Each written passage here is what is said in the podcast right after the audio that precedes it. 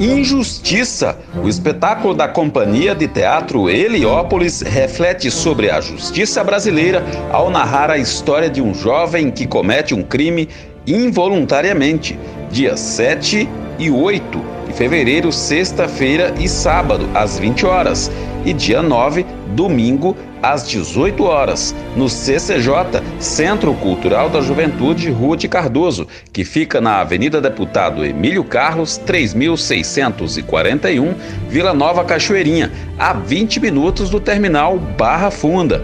Todas as atividades são gratuitas. Participe! Carlos Galdino para a Rádio Cantareira FM, a Rádio do Povo.